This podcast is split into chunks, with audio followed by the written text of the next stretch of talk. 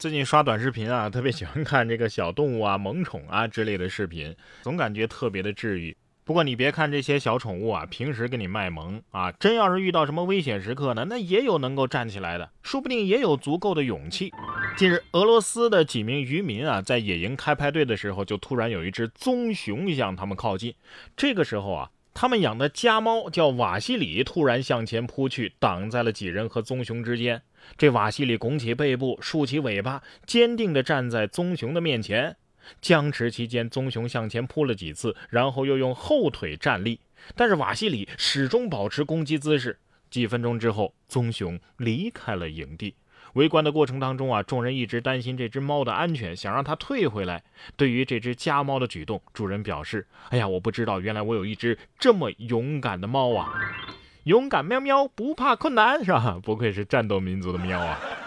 猫咪得说了，说实话，当时啊，我是吓得腿软，我我动不了了，你知道吗？这熊是怎么想的呢？呃，啥玩意儿？没见过呀，咋咋呼呼的。呃，我我还是先避一下吧。有勇气固然可嘉，但是有时候有才艺也能赎命。在湖北襄阳，尚先生啊，就将一只大白鹅啊，准备带去街上宰杀做晚饭呢。结果一路上这鹅呀，在车里是哎听着歌，摇头晃脑的，惹人爆笑。这音乐一停，哎，鹅也不摇了；音乐一开，哎，又接着跟着蹦迪一样啊，摇头晃脑，十分喜人。尚先生说呀，这这一幕太神奇了，后来就把它带回家了，没把它杀了，也没吃掉。这是成功通过技能自救是吧？凭实力保住自己的小命了。这鹅心想，我当时其实害怕极了。你别说，这装疯卖傻呀，确实好使。爱蹦迪的鹅，运气都不会太差哟。有惹人喜欢的，就有令人讨厌的。这夏秋季节啊，最让人讨厌的动物是什么呀？蚊子。看了这条，我才知道啊，这蚊子讨厌讨厌在哪儿啊？不光它要吸你的血，它还会边吸你的血，边在你身上。小便，雌性蚊子在吸血的时候啊，需要依赖马氏管进行排泄。蚊子能够消化与体重相当的血液，但是它们需要马上排泄掉多余的水分和盐。于是呢，它们其实在一边吸血，一边向宿主排泄废物。这就是一边在你头上拉屎，一边还问你借纸啊！万物皆有灵，蚊子除外啊，还随地大小便。你说这素质是不是太差了啊？所以啊，以后千万别做这个动作。这个被蚊子咬了之后舔一舔止痒这事儿，千万别做了。下面这只蝴蝶呀，也是让人又心疼又好笑。英国的南约克郡罗瑟汉姆有位三岁的罗尼塞登放飞了一只蝴蝶，但是这放飞的欣喜啊。没持续多久，马上就变成了心碎，因为刚刚放飞的蝴蝶就被宠物狗给吃掉了。据报道，罗尼啊把一条毛毛虫放在了一个塑料盒子里，养了好几个星期，直到它变成了一只白色的蝴蝶。于是父亲丹尼呢决定拍下罗尼释放蝴蝶的甜蜜时刻。视频当中，罗尼抱着大大的塑料盒子啊，在这花园里放飞了这只白色的蝴蝶。然而，意想不到的事情发生了，这只蝴蝶刚刚飞出去，落在草地上，就被宠物狗 抓住之后一口吞了下去。狗狗能有什么坏心思呢？说不定狗子等这一天等了很久了。你想啊，是吧？你这段时间全是在关心这只毛毛虫了，是吧？这只狗子恨死你了啊，争宠呢，是吧？从此小朋友有了阴影，小小年纪就见识了社会的险恶。下面要说的这只小鹿呢，这倒是非常的特别啊，我怀疑是限量款的，是吧？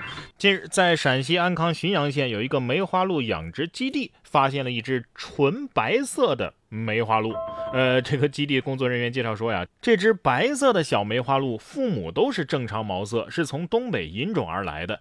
因为鹿群啊一直都是放养，这小鹿出生的时候呢，起初没被注意到它是白色的啊，后来渐渐会跑了，人们才发现，哎，本以为长着长着就会变颜色的这个小梅花鹿，怎么一个多月大了还是通体雪白呢？而且整日跟自己的小伙伴在阳光下的草丛里是蹦蹦跳跳，是非常的可爱。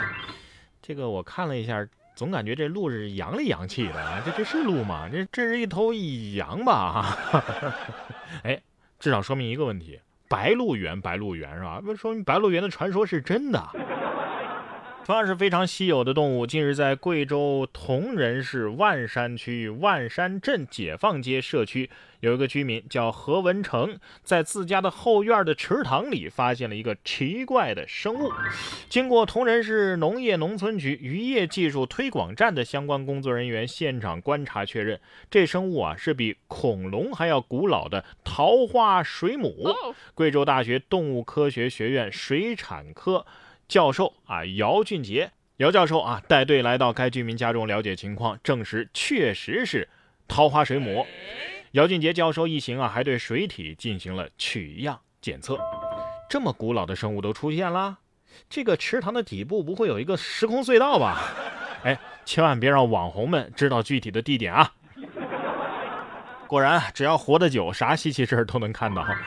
近日，澳大利亚的一家动物园内啊，就有一只七十多岁的濒危的陆龟啊，叫做加拉帕戈斯象龟，用电话视频的方式与自己被隔离的女友谈恋爱。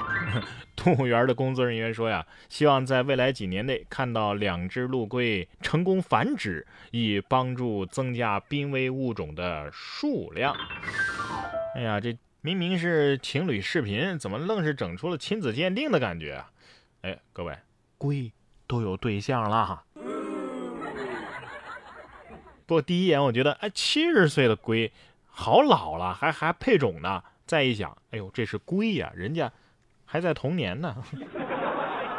不是童年也是壮年，是吧？不过对于我们人类来说呀，正值壮年的时间应该是三十岁，因为中国有句古话呀，“三十而立”。简单的说呀，就是到了三十岁，你应该干出一番事业了。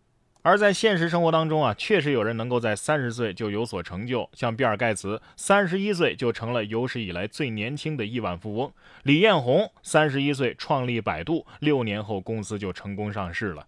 而在两百多年前的法国，也有一个出身贫寒的小子，也是在三十岁那年成为了法国国家的最高统治者。他就是法兰西历史上最著名的军事家、政治家拿破仑。对于他的年少成名、他的战功赫赫、他的心路历程，以及他所处的时代和所经历的凶险刺激的一切，他的雄心与幻想等等等等，这些德国作家。埃米尔·路德维希在《拿破仑传》一书当中进行了深入细致的描绘，再现了一个复杂而又深刻的英雄形象。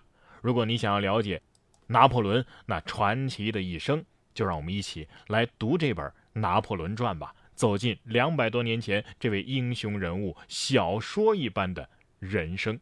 然哥读书会本期更新的就是《拿破仑传》，您只需要打开微信搜索“然哥”。脱口秀，关注我的微信公众号就可以加入进来。在这里，我为你精选了全球一百本好书，每期十五分钟以上的拆解精读，帮你把每本书读懂读透，助你实现全方位的提升。打开微信，搜索“然哥脱口秀”，关注起来吧，我在这里等着你。